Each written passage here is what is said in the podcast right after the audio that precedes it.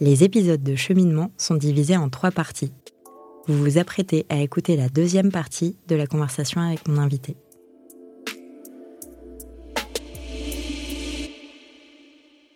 Bienvenue euh, à vous dans cette deuxième partie d'épisode avec Delphine Rémy du podcast Naître princesse, devenir guerrière. On a dû te poser la question 50 000 fois, mais je vais te poser une question qui va être du coup un peu orientée. Le nom de ton podcast, Naître princesse, Ah.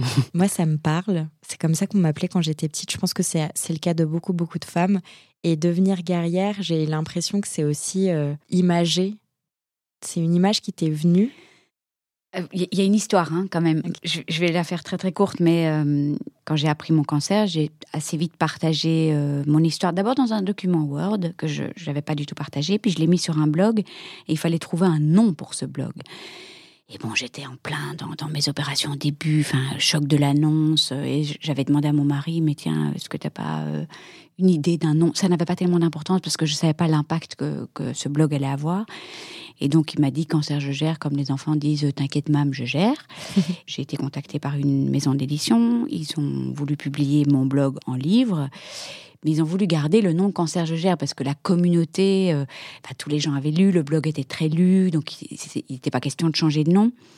Après, quand j'ai créé le podcast, je, je voulais plus utiliser ce nom parce que je trouvais que j'avais pas, euh, j'avais pas tout géré. Puis je sais pas, j'avais des problèmes avec ce nom. J'avais essayé de changer la ponctuation tout le temps pour le, le livre. Enfin voilà. T'as as dû aussi évoluer par rapport à toi-même. euh, Enfin, t'es plus la même personne qui avait choisi euh, le nom au début aussi. Et je l'avais pas trop choisi le nom en Ouais, en fait. hein. C'était plutôt Didier qui avait choisi ce nom. Et puis quand on a dû imprimer la couverture, je me suis dit cancer point l'exclamation, je gère point l'interrogation, puis changer interrogation, puis trois petits points, puis euh, et puis après je me suis quand même consolée parce que l'éditeur voulait vraiment cancer je gère. Je me suis dit ok bon ben, il faut que je trouve une définition de ce que c'est gérer. Et pour moi gérer c'est tomber et se relever.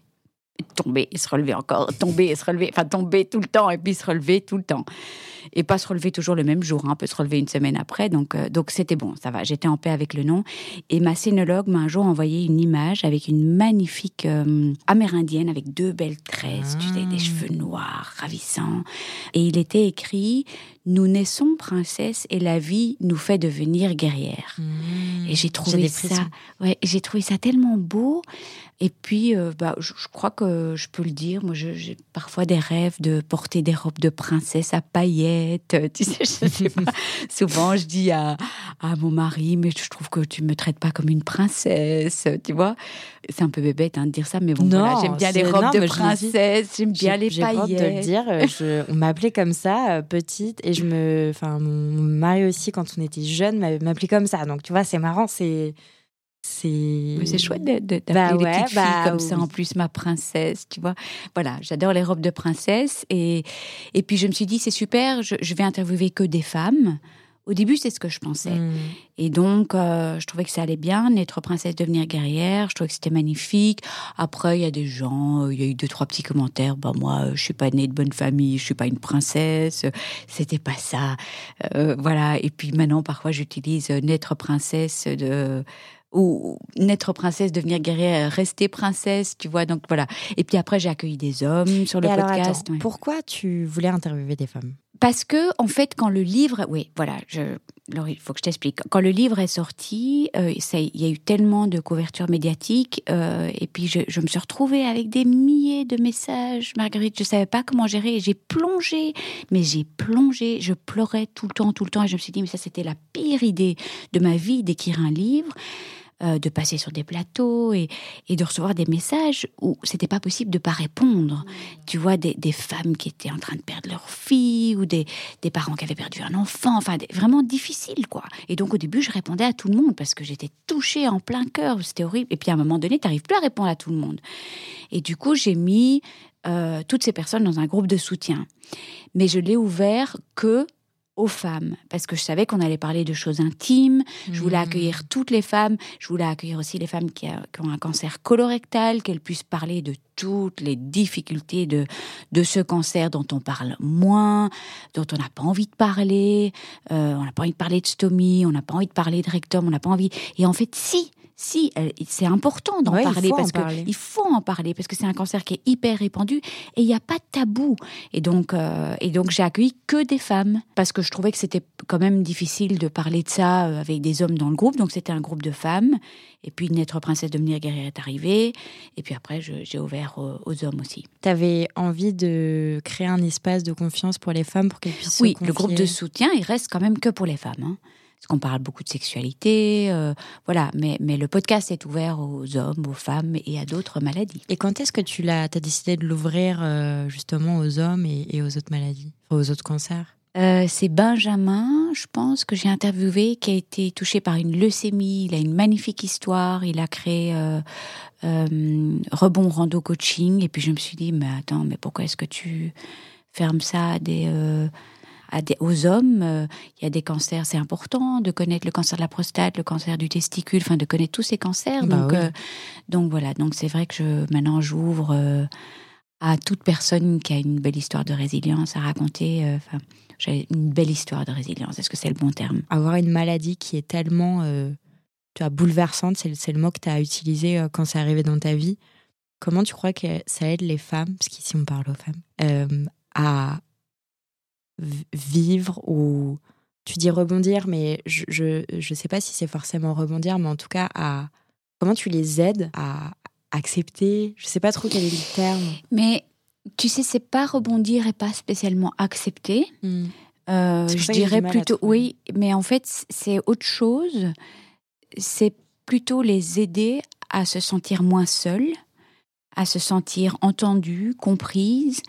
Euh, les aider aussi. Parce que tu sais, parfois, les, femmes n'arrivent pas toujours à mettre des mots sur leurs mots. Enfin, MAUX, t'as compris.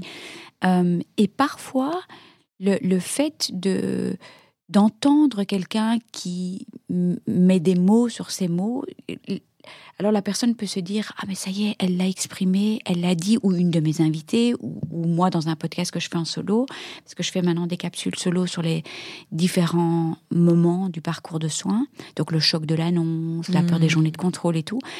Euh, parfois simplement ça euh, une femme qui va m'écrire va me dire mais voilà vous avez mis les mots sur mes mots et j'arrivais pas à les exprimer. Donc c'est c'est vraiment euh, plus oui c'est plus se sentir moins seul en fait parce que euh, voilà, je dis toujours que le cancer, c'est pas une histoire de fait, de protocole et de chance de survie, parce que c'est ce qu'on entend au début. Hein. Tu sais, quand tu vois les médecins, on te parle de 16 chimio, euh, 12% de récidive. J'avais 27% de chance de récidive. Si je faisais pas de chimio, c'est des pourcentages, c'est des, c'est des calculs, c'est matheux. Puis quand tu vas avec ton mari, lui, il entend que les maths, et puis toi, t'entends que les émotions. Euh, et je, je me suis dit non, en fait, le cancer, c'est pas ça. Oui, c'est ça, c'est une chose, mais c'est avant tout une histoire d'émotions chamboulées. Et donc, comment est-ce qu'on peut aider les personnes touchées par la maladie? C'est justement mettre des mots sur ces émotions, faire parler les gens, les aider à sentir moins seuls dans toutes ces émotions. Ben, c'est incroyable que tu aies commencé le podcast. Et donc, vraiment aider toutes les personnes à, à, se dire qu'elles sont pas folles aussi d'avoir toutes ces émotions, à se dire qu'elles sont pas débiles, à se dire que c'est normal de passer par des hauts et des bas épouvantables, des montagnes russes émotionnelles épouvantables, ou d'avoir des peur ou, ou éventuellement de n'entendre que les chiffres terribles de récidive. Voilà, et je pense que c'est ça, plus que d'accepter ou plus que de euh, d'aider à rebondir, c'est vraiment aider à se sentir moins seule, à se sentir entendue et comprise. Les épisodes de cette saison de cheminement sont divisés en trois parties. Nous arrivons à la fin de la deuxième partie de cette conversation. Pour écouter la suite, rendez-vous dans l'épisode d'après. Et dans tous les cas, si ce podcast vous plaît, parlez-en à vos mères, vos amis, vos voisines, vos collègues, vos sœurs. Sachez que MedCheck Studio, qui produit ce podcast, propose d'autres podcasts qui parlent de santé des femmes. Pour les écouter, rendez-vous sur medcheck-studio.com.